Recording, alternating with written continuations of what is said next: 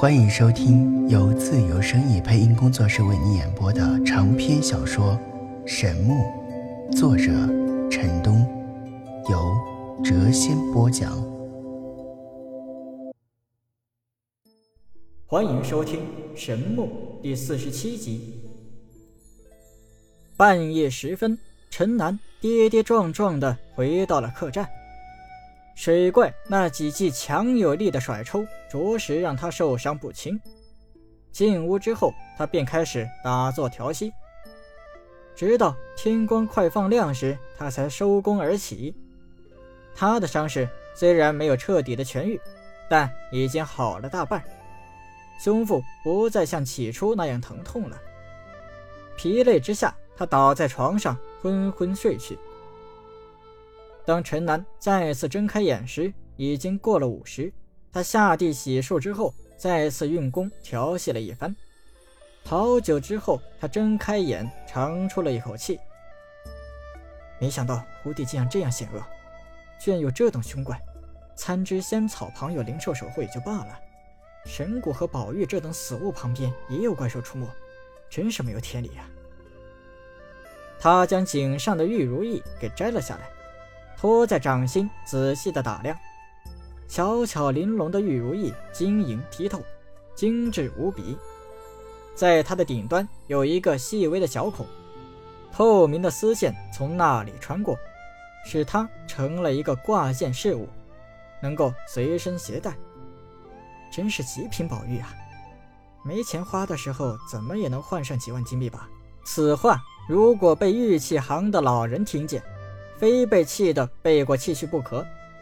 如此的美玉，在行家的眼里绝对是无价之宝。这可是两个古神为之同归于尽的宝物啊！不过也没有看出这个玉如意有什么奇特之处啊。陈南翻过来调过去的看，除了肯定它是一件玉中珍品之外，并没有发现它有任何的玄机。能够被神看上的东西，绝非凡品。但它究竟有何奇特之处啊？嗯，这根透明的丝线也有古怪，居然在水中泡了数千年而不烂，怪事哈！他双手捏住那根丝线，试着一点点的用力，丝线在此过程中没有丝毫的变化。到最后，他运转玄功，用力的撕扯，也没能够将丝线扯断。乖乖，不得了啊！连这条丝线都是宝贝。陈南将玉如意攥在手中，稍稍用力握了一下，一股圣洁的光辉突然自他指缝中透出，着实让他吓了一大跳啊！他急忙松开手，玉如意掉落床上之后，又恢复到了以前的样子。陈南试着将它再次握在了手中，这次他一点一点的加力，点点光芒自他指尖乍现，同时。他感觉他自己手上的力量正在被玉如意给吸走。当他运转全身功力，紧紧握住玉如意时，屋中光芒大盛，他掌间宛若有一轮小太阳一般。与此同时，他感觉全身的功力如潮水一般向玉如意涌去，他惊出了一身的冷汗呐，急忙停止了玄功的运转。真是一块怪玉啊！居然能够吸人功力。此时他已经能够确定，玲珑的玉如意绝非凡物。随后他又研究了半天，但再也没有发现其他的奇特之处了。奇怪，昨天晚上即使相隔那么远，我都感觉到了一股呼唤，如今近在咫尺，我为何没有丝毫感觉呢？陈南已经隐约的猜出。可能是由于他自远古墓地复活而出，身上多少沾染了一些神魔遗留的气息，故此才能够和古神遗留的玉如意产生相互感应。他一直怀疑、猜测他能够复活的原因，故此凡是关于古神的事，他都想弄个清楚。但他无论怎样用心去感应，玉如意再无丝毫的波动传出。再也无昨晚那时断时续的呼唤了。回想起昨晚的种种经历，陈南有了一丝迷惑。当时他放开心神之际，隐约间似乎听到了一个女子的呼喊，声音断断续续。他依稀记得，好像是“我要重见天日”。陈南看着玉如意，脸上闪现出惊疑之色。他已经不能够确定那是自己的幻觉，还是真的听到了一个女子的声音了。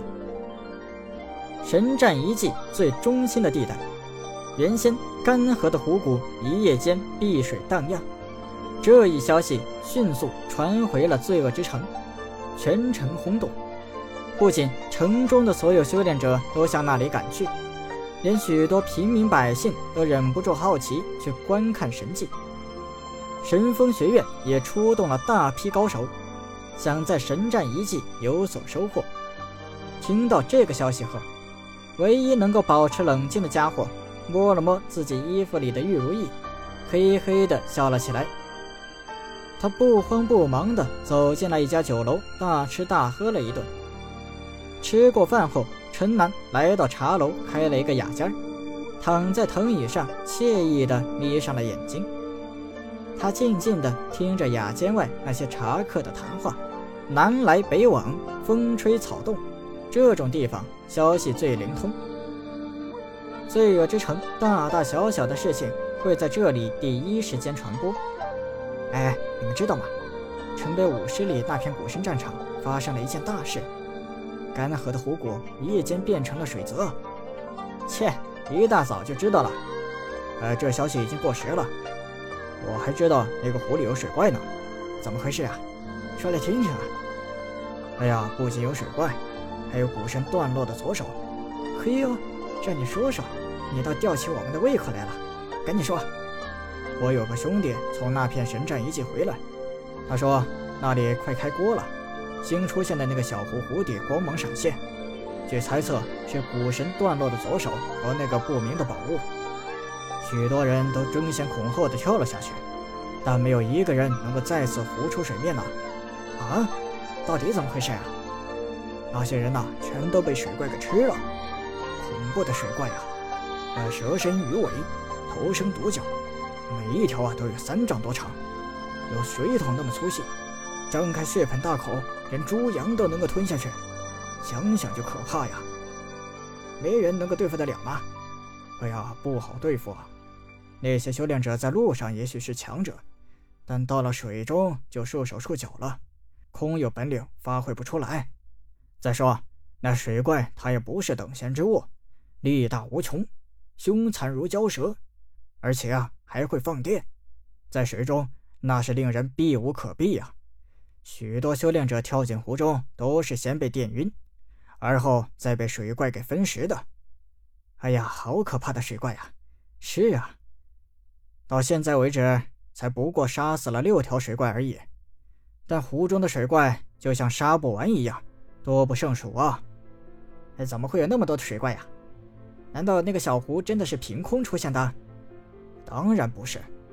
据现场的高手讲啊，原先的那片谷地之下应该是一个地下湖，这次谷地塌陷，将地下湖给暴露了出来。地下湖与不远处的河流有暗道相通，那些水怪很有可能是这数千年来从河里潜进去的，把那里当做了巢穴。哎呀，可怕呀！这批人走后，时间不长，又来了一批茶客。所有人都在议论那个一夜间显出的小湖。陈南从这些人的嘴里了解到了最新的消息，神战遗迹的丝毫变化，他都知道的一清二楚。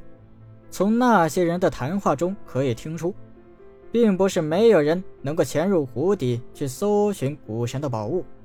只是所有人都在观望，深恐自己力搏水怪成功取出宝物后，会被他人围攻而功败垂成。后来几批查客传来的消息和前两批差不多，并无多大的出入。直到太阳快下山之际，才又爆出了一则惊人的消息：几位龙骑士联手又杀了十几条水怪。而后，七位强大的魔法师联手施展了一个威力强大的魔法，将小湖彻底的冰封了。每一滴水都变成了坚冰，将湖里所有的生物都冰冻了。这无疑是一则震撼的消息。七位强大的魔法师合力击杀了所有水怪，令围在小湖旁的所有修炼者都兴奋无比啊！这等于破除了取得神之左手和神秘宝物的最大障碍，冰封整片湖泊。无论是在普通人的眼里，还是在修炼者的眼里，都是一个壮举。当然，七位魔法师也为此付出了惨痛的代价，他们耗光了所有的魔力，短时间不能够再出手了，使得湖面不能够快速解封。人群中虽然还有不少强大的魔法师，但每个人都在观望，没有一个人上前。事实上，所有人都在积蓄力量，等待湖水解冻，而后抢夺古神遗留的神秘物件。可以预想，一场混乱的大战不可避免了。听闻七位魔法师联手施展强大的魔法后，陈南大吃一惊啊，暗叹魔法果然了得，确实有独到之处。天黑之后，他离开了茶馆，回到了客栈。按照他的猜测，现在虽然是炎炎夏日，但被冻成冰块的小湖也不可能短时间内融化。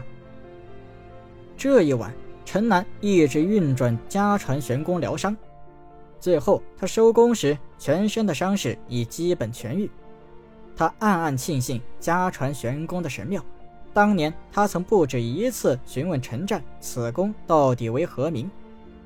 陈战虽然在武学上对他知无不言，言无不尽，但唯独对这套功法的名字不透露分毫，致使他至今不知道所修为何法。第二天，罪恶之城沸腾了，城中在传着一则更加震撼的消息：众多修炼者从昨天的白天一直守候到深夜，终于等到坚冰融化。无数人跳入湖中，疯狂争夺古神遗留的宝物，但众人只找到了古神断落的左手，并没有发现其他任何特殊的东西。而后，众人互相的猜疑，终于大大出手，鲜血染红了湖水，无数人死于非命啊！小湖旁是一片的混乱，争斗一直未停。陈南听闻之后。慢悠悠的向那里赶去。若是有人知道这个家伙早已经将古神争夺的宝物纳入了怀中，恐怕他早已陷入无止境的追杀了。远远望去，十几个飞龙骑士在小湖上空混战，还有几个亚龙骑士和巨龙骑士虎视眈眈地守候在一旁。